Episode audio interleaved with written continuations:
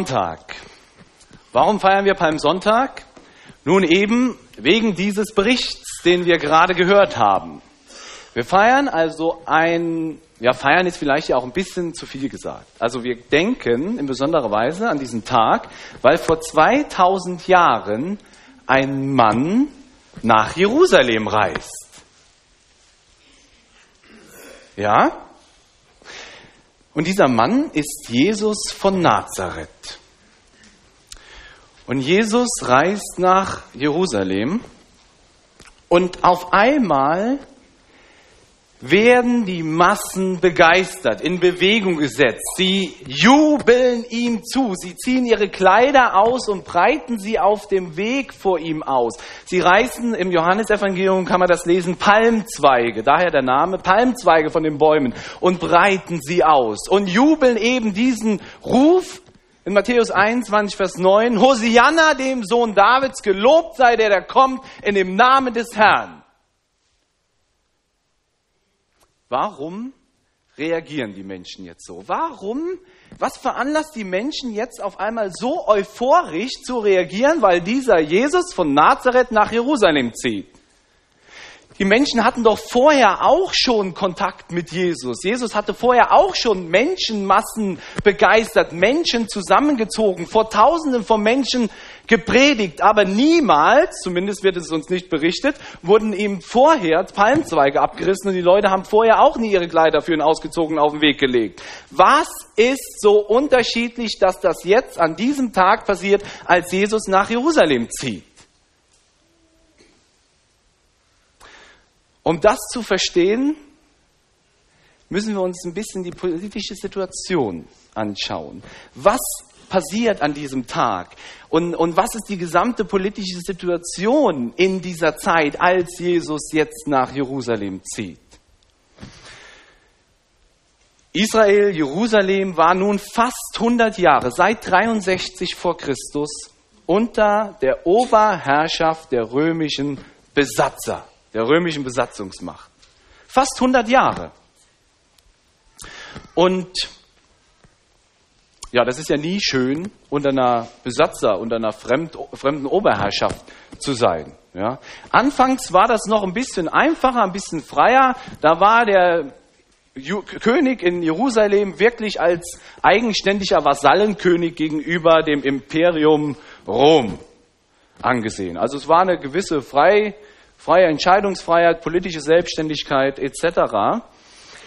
Das hörte aber zumindest für die Provinz Judäa und Samaria spätestens mit 6 nach Christus auf, nämlich als Herodes Archelaus abgesetzt wird und der römische Kaiser Augustus, der zu der, zu der Zeit 6 nach Christus Kaiser ist, einen Prokurator, einen Statthalter, einen römischen Statthalter ja, über diese Provinzen Judäa und Samarien setzt. Und jetzt ist es fremdverwaltet, wirklich auch außenpolitisch zumindest. Gewisse politische, kulturelle Entscheidungen konnten Israel noch äh, führen, aber es war jetzt wesentlich eingeschränkter nach sechs äh, nach Christus mit dem römischen Prokurator.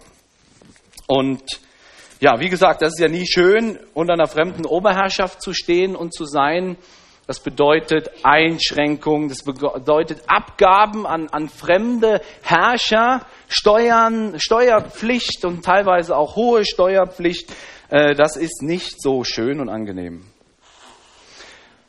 Und jetzt, als Jesus nach Jerusalem zieht, einige Jahrzehnte später, also jetzt ist seit vielleicht 20 Jahren oder, oder 25 Jahren besteht diese Prokuratur, verschiedene Statthalter, die sich jetzt schon die Klinke in die Hand gegeben haben, über Provinz Judäa und Samaria geherrscht haben. Und zu der Zeit, als Jesus jetzt nach Jerusalem zieht, ist ein gewisser Pontius Pilatus Statthalter in Judäa.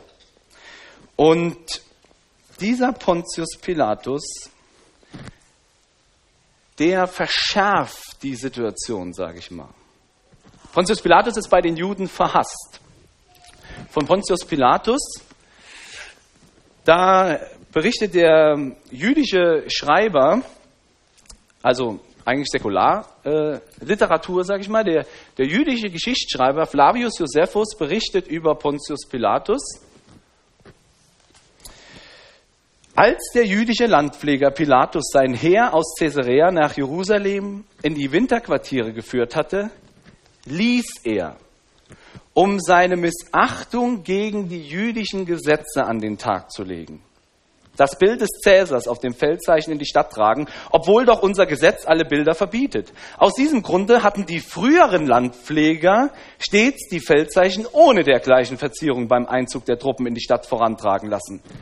Pilatus war der Erste, der ohne Vorwissen des Volkes zur Nachtzeit jene Bildnisse nach Jerusalem bringen und dort aufstellen ließ. Pontius Pilatus im Gegensatz zu seinen Vorgängern an Statthaltern provoziert die Juden ganz bewusst. Und das ist nur ein Bericht. Es gibt mehrere Berichte, wo Pontius Pilatus bewusst die Juden schikaniert, seine Machtstellung hervortut und solche Machtspielchen mit ihnen spielt und treibt. Und er gilt generell oder er galt als grausamer und bestechlicher Herrscher. Ein Menschenleben zählte für Pontius Pilatus nicht viel.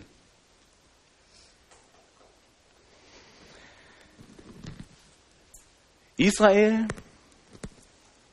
Jerusalem unter Fremdherrschaft. Und durch Pontius Pilatus wird jetzt der Wunsch nach Befreiung von dieser Fremdherrschaft nur noch verschärft, weil er eben so ein Despot ist, weil er so willkürlich herrscht und so schikanemäßig gegen das Volk der Juden agiert. Und deshalb wächst der Wunsch nach Befreiung, Befreiung aus dieser politischen Unterdrückung. Und das Volk der Juden, die Juden hatten ja auch allen Grund, diese Hoffnung, diesen Wunsch zu haben. Gott selbst hatte ihnen versprochen, dass immer ein Herrscher, ein König aus dem Geschlecht Davids, also aus dem jüdischen Volk, und zwar aus dem davidischen Geschlecht, auf dem Thron sitzen würde. Und er würde als König über Jerusalem, über Israel herrschen. Das war die Verheißung. Das hatte Gott versprochen, der lebendige Gott, der Gott Jahwe, der Gott des Volkes Israel. Also hatten sie allen Grund, diese Hoffnung zu haben. Und mit dieser Hoffnung war dann verbunden, wenn dieser König seine Herrschaft aufrichten würde, dann würde er Pilatus und die Römer samt sonders alle aus ihrem Land wieder vertreiben. Das war die politische Situation, das war die Hoffnung. Danach haben sie sich gesehnt, dass Gott sein Versprechen erfüllt. Und jetzt zieht Jesus nach Jerusalem. In diese Situation. Und Jesus ist ja nicht der Einzige, der in diesen Tagen nach Jerusalem zieht. Nein, viele tausende Pilger ziehen in diesen Tagen nach Jerusalem mit dem einen Ziel, was zu tun? Das Passafest in Jerusalem zu feiern. Eines der höchsten oder vielleicht das wichtigste religiöse Fest der Juden. Dafür sind jetzt viele Pilger in diese Stadt gekommen, um das Passafest zu feiern. Und das Passafest war ein Erinnerungsfest.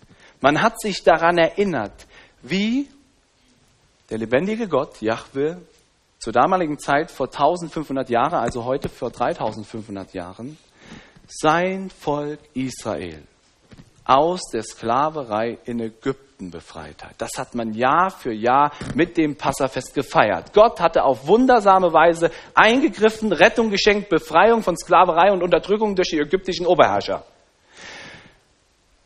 Und er hatte das getan durch einen oder mit Hilfe eines besonderen Mannes, den Gott ausgesucht und berufen hatte, nämlich Mose. Und Mose hatte dann im Auftrag Gottes ja, das Volk wirklich aus der Gefangenschaft herausgeführt und befreit. Und ich möchte uns das einmal lesen aus 2. Mose Kapitel 3, wie Gott den Mose beruft und wie die Situation eben für das Volk Israel ist. Das wird das, da wird diese Oberherrschaft, das Leiden unter der ägyptischen Oberherrschaft sehr gut beschrieben. 2. Mose, also Exodus Kapitel 3, ab Vers 7 bis 10 und 13 bis 14. Und der Herr sprach, also zu Mose, ich habe das Elend meines Volks in Ägypten gesehen und ihr Geschrei über ihre Bedränger gehört. Ich habe ihre Leiden erkannt. Ich bin herniedergefahren, dass ich sie errette aus der Ägypter Hand und sie herausführe aus diesem Lande in ein gutes und weites Land, in ein Land, darin Milch und Honig fließt, in das Gebiet der Kanaaniter, Hethiter, Amoriter, Perisiter, Hivititer und Jebusiter. Weil denn nun das Geschrei der Israeliten vor mich gekommen ist und ich dazu ihre Not gesehen habe, wie die Ägypter sie bedrängen. So geh nun hin, ich will dich zum Pharao senden, damit du mein Volk, die Israeliten, aus Ägypten führst. Und dann ab Vers 13. Mose sprach zu Gott, siehe, wenn ich zu den Israeliten komme und spreche zu ihnen, der Gott eurer Väter hat mich zu euch gesandt, und sie mir sagen werden, wie ist sein Name? Was soll ich ihnen sagen? Gott sprach zu Mose, ich werde sein, der ich sein werde. Und sprach, du sollst zu den Israeliten sagen, ich werde sein, der hat mich zu euch gesandt. Ich werde sein, der hat mich zu euch gesandt. Mose ist ganz klar im Auftrag um Namen Gottes gesandt, um das Volk Israel aus Ägypten herauszuführen und zu befreien.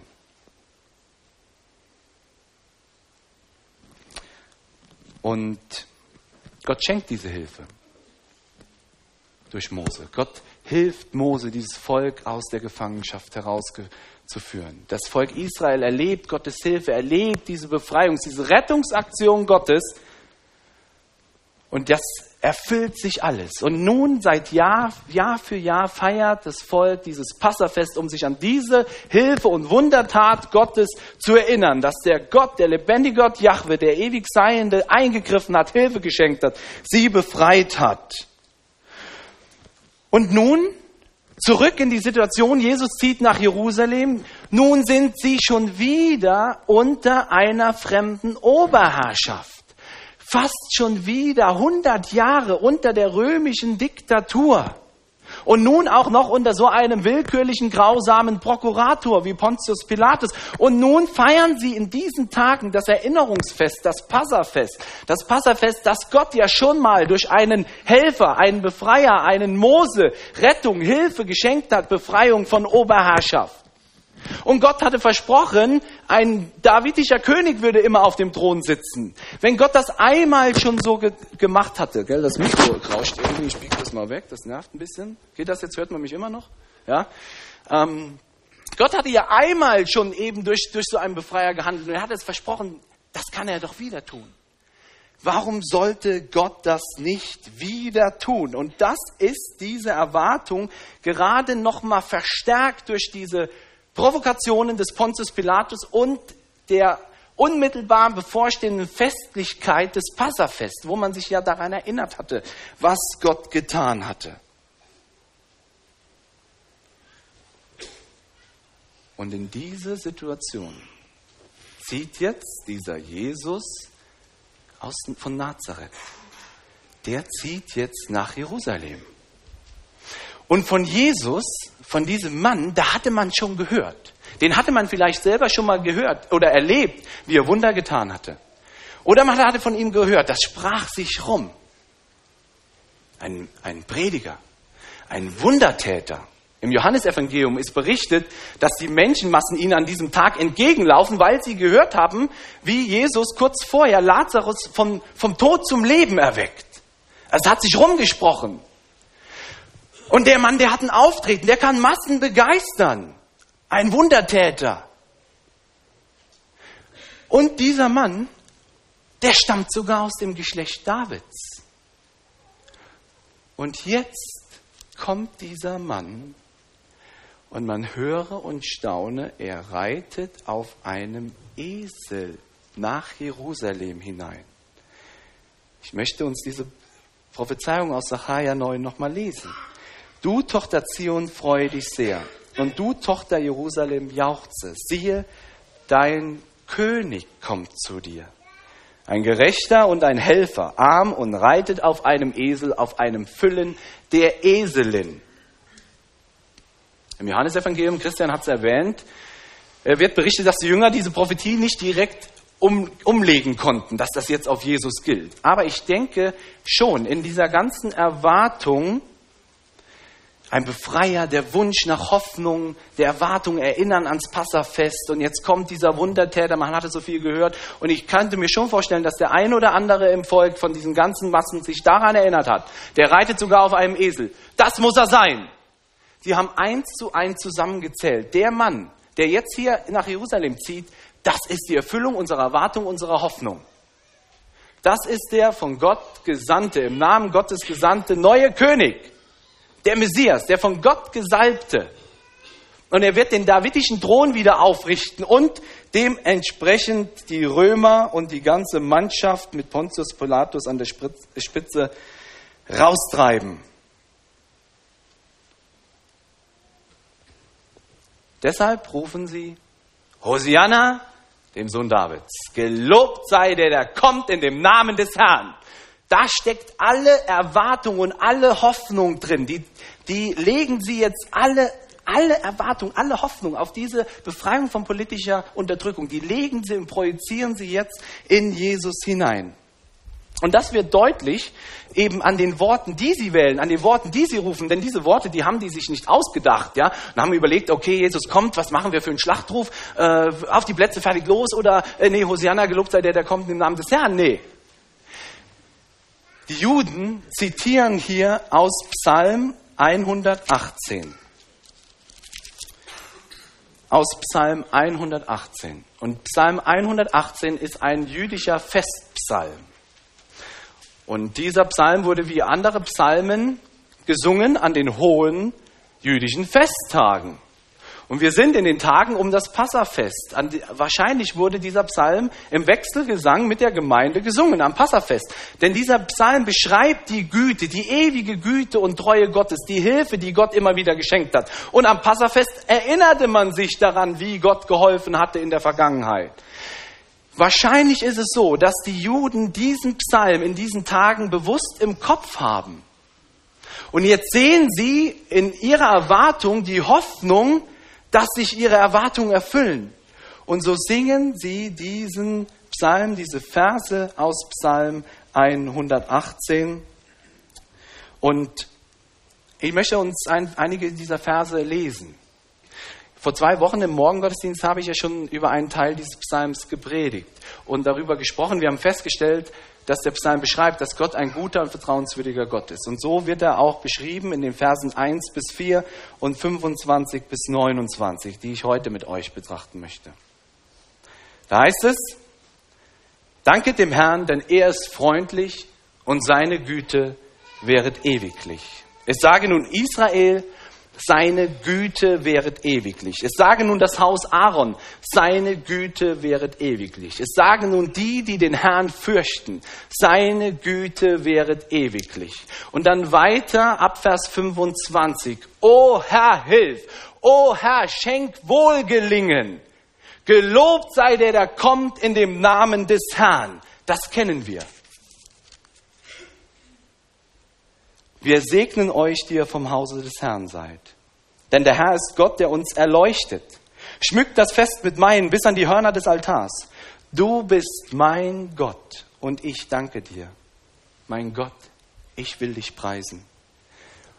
Und er schließt, wie er begonnen hat. Danke dem Herrn, denn er ist freundlich und seine Güte wäret ewiglich. Das ist dieser Festpsalm. Der wurde gesungen bei besonderen festlichen Anlässen. Und diesen Psalm, den haben sie jetzt im Vorlauf aufs Passafest im Kopf. Und deshalb zitieren sie ganz bewusst diesen Vers 25 und 26. O Herr, hilf! Wo rufen die denn das in Matthäus 21? O Herr, hilf! Hosianna. Das hebräische Wort Hosianna heißt genau das. O Herr, hilf! O Herr, hilf! Und dann gelobt sei der, der kommt in dem Namen des Herrn. All ihre Hoffnungen und Erwartungen legen sie in Jesus und drücken es aus, dadurch, dass sie diesen Psalm zitieren und davon eben erwarten, dass dieser ewig gütige Gott sich wieder erkenntlich zeigt und zeigt in seiner Güte und seiner Hilfe, wie er es ja so oft getan hatte, wie er es damals getan hatte in Ägypten und wie es dieser Psalm beschreibt. Seine Güte wäret ewiglich, seine Güte wäret ewiglich. Das ist die Hoffnung, dass sie das wieder sehen dürfen, dadurch, dass Jesus jetzt wieder oder jetzt nach Jerusalem einzieht. Wer von Ihnen war schon einmal in einer schwierigen, unangenehmen, brenzligen Situation?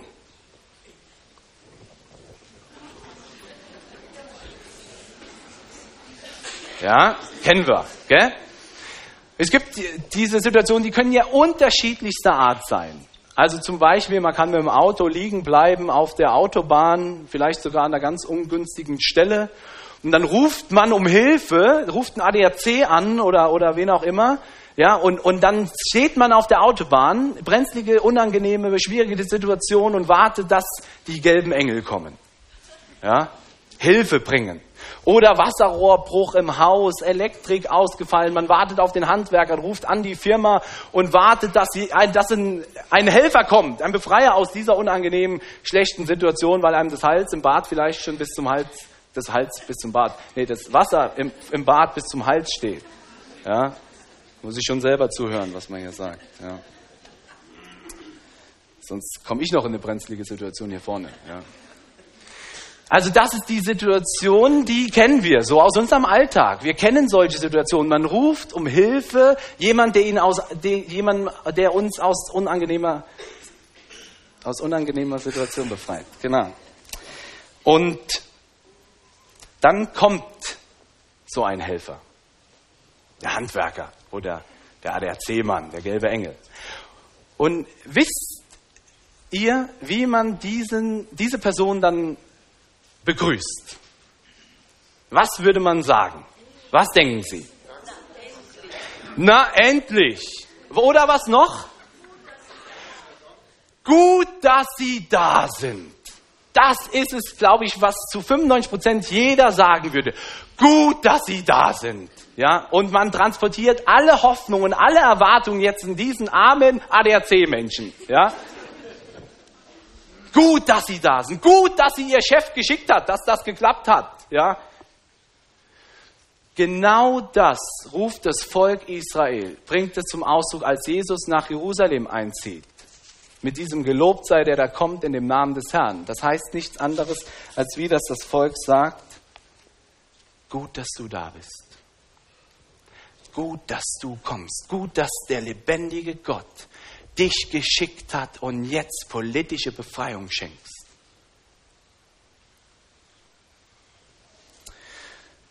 Ich denke, wir wissen, wie die Geschichte dann weitergeht. Einige Tage nach dem Einzug nach Jerusalem stirbt dieser Jesus von Nazareth am Kreuz auf der Hinrichtungsstätte Golgatha. Und er erfüllt nicht die Erwartungen, die Hoffnungen, diesen Wunsch nach Befreiung des Volkes. Er besteigt nicht den Thron und herrscht jetzt als neuer politischer König über Jerusalem und Israel. Und er vertreibt nicht die Römer. Nein, die Hoffnungen haben sich nicht erfüllt. Jesus kam als ein ganz anderer Befreier. Mit einem ganz anderen Auftrag. Nicht mit dem Auftrag, er wurde nicht von Gott gesandt, politische Befreiung für das Volk Israel zu schenken. Er kam mit einem viel größeren Befreiungsaktion, mit einer viel radikaleren Befreiungsauftrag und Aktion. Und in wenigen Tagen, kommenden Freitag und kommenden Sonntag, denken wir ganz bewusst und sehen und erkennen wir diese Befreiungsaktion, die Jesus vollbracht hat. Dadurch, dass er am Karfreitag am Kreuz von Golgatha gestorben ist und an Ostern von den Toten auferstanden ist, hat Jesus Sünde und Tod und Teufel besiegt und uns befreit von der Oberherrschaft von Sünde, Tod und Teufel. Das war der Befreiungsauftrag. Und mit diesem Auftrag zog Jesus nach Jerusalem ein. Und wenn wir das sehen, im Hinblick auf Karfreitag und Ostern, dann können wir wirklich auch in diesen Ruf einstimmen. O Herr, hilf! Gelobt sei der, der kommt in dem Namen des Herrn. Mit dieser Geltung können wir in diesen Ruf einstimmen, denn dafür ist er gekommen. Jesus kam, um die dunklen Machenschaften des Satans wegzunehmen, um uns in unserem persönlichen Leben von all unseren Gefangenschaften, von unserer Sünde und von dem ewigen Tod zu befreien, um die Oberherrschaft des Satans zu zerstören.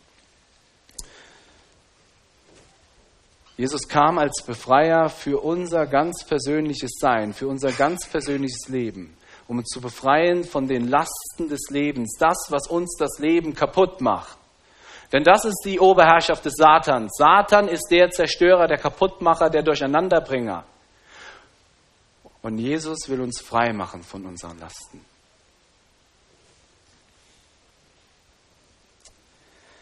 Was sind in deinem Leben Lasten. Dinge, wovon du dir wünschst, befreit zu werden. Vielleicht, und ich denke, der ein oder andere ist sicher in einer Situation, wo er sich fühlt, als ob es kein Vor und kein Zurück mehr gibt. So gefangen in irgendwelchen Dingen, wo er sich Befreiheit wünscht, Befreiung wünscht. Ich habe ein Bild mitgebracht das Bild ist als eines der Bilder des Jahres 2012 mal Anfang des Jahres durchs Internet gegangen. Kann man das sehen? Das ist ein kleiner Waschbär, der hat sich durch ein kleines Loch im Gullideckel gezwängt und saß dann darin fest. Und für ihn gab es kein Vor und kein Zurück mehr. Gefangen. Und Männchen in der Kleinstadt, wo das passiert ist, die haben ihn dann rausgeholfen. Gefangen. Der Wunsch nach Befreiung. Wovon wünschst du dir, befreit zu werden? Von dem Drang, es immer allen recht machen zu wollen? Von der Unsicherheit, was andere über mich denken?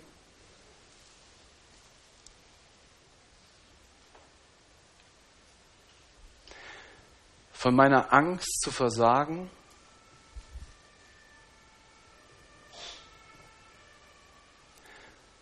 Von meinem Kontrollzwang?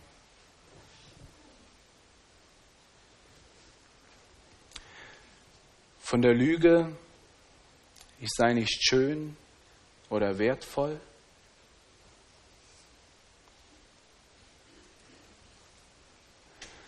Von meiner Sucht nach Macht und Geltung?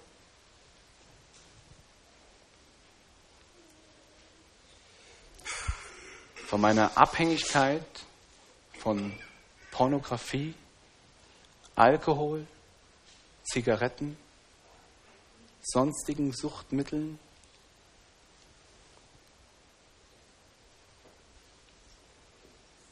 Von meinem Kaufzwang,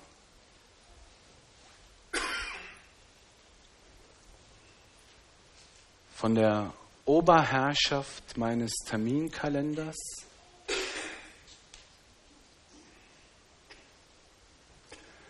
von meinem Hass und meiner Bitterkeit anderen gegenüber,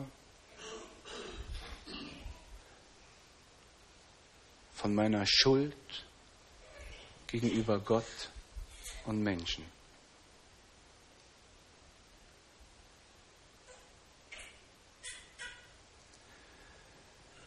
Jeder Mensch, jeder von uns sehnt sich und wünscht sich Befreiung.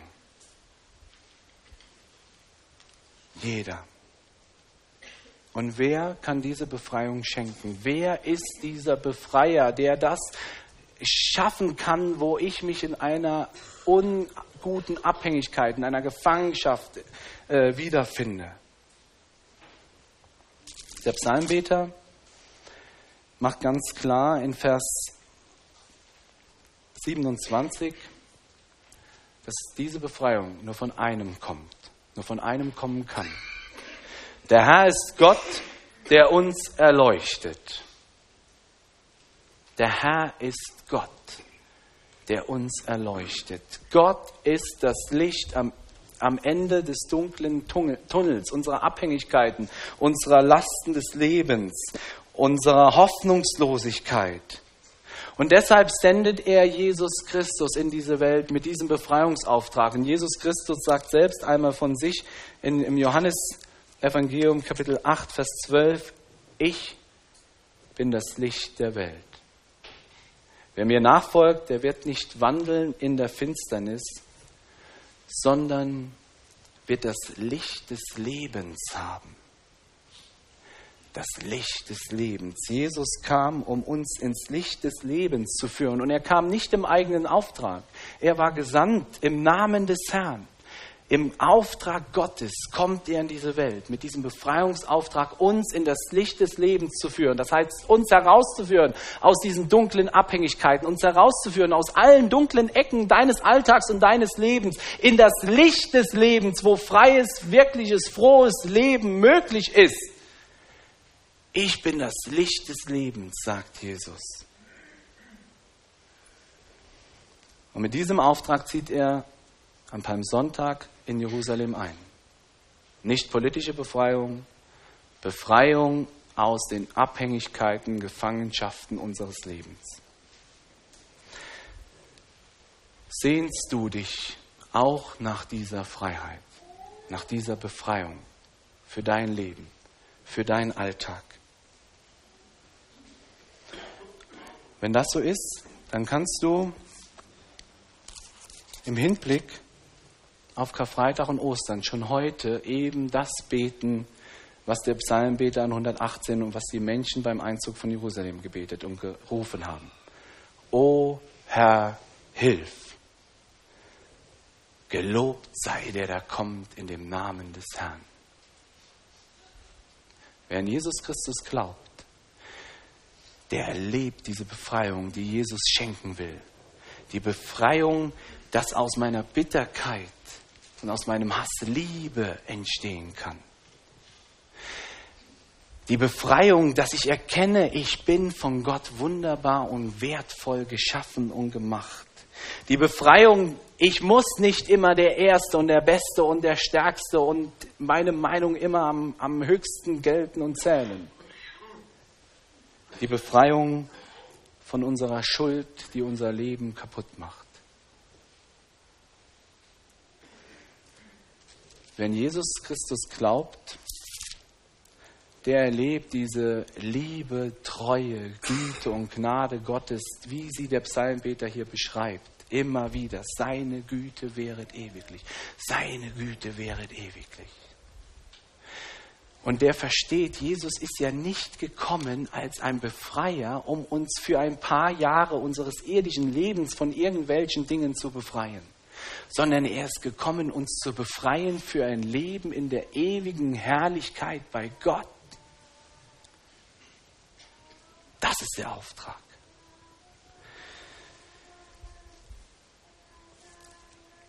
Ich möchte am Ende dieser Predigt Sie einladen. Jeden einladen, der an Jesus Christus glaubt. Der glaubt und selbst erkannt und erfahren hat, Jesus ist mein Befreier, mein Erlöser, der mich frei macht und machen kann von diesen Lasten. Den möchte ich einladen, mit mir gemeinsam diese Verse aus Psalm 118 zu beten. Die Verse 1 bis 4 und 25 bis 29. Und wir sehen die an der Präsentation. Und ich lade Sie ein, das Schwarzgedruckte gemeinsam zu beten. Das Blaue, kann man das sehen? Das Blaue werde ich lesen und das Rote dürfen Sie antworten. Dann ist das ein Gebet wie ähnlich vielleicht das damals gebetet wurden, eben im Wechselgesang mit der jüdischen Gemeinde. Wir beten. Danke dem Herrn, denn er ist freundlich und seine Güte wäret ewiglich. Es sage nun Israel. Es sage nun das Haus Aaron. Es sage nun die, die den Herrn fürchten. O Herr, hilf! O Herr, lass wohl gelingen.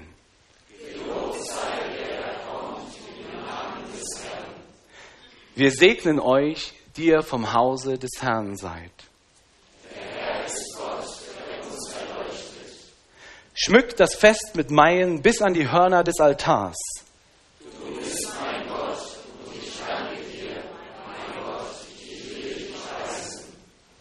Danke dem Herrn, denn er ist freundlich und seine Güte wäret ewiglich. Amen. Amen. Wir singen ein gemeinsames Lied und ich lade Sie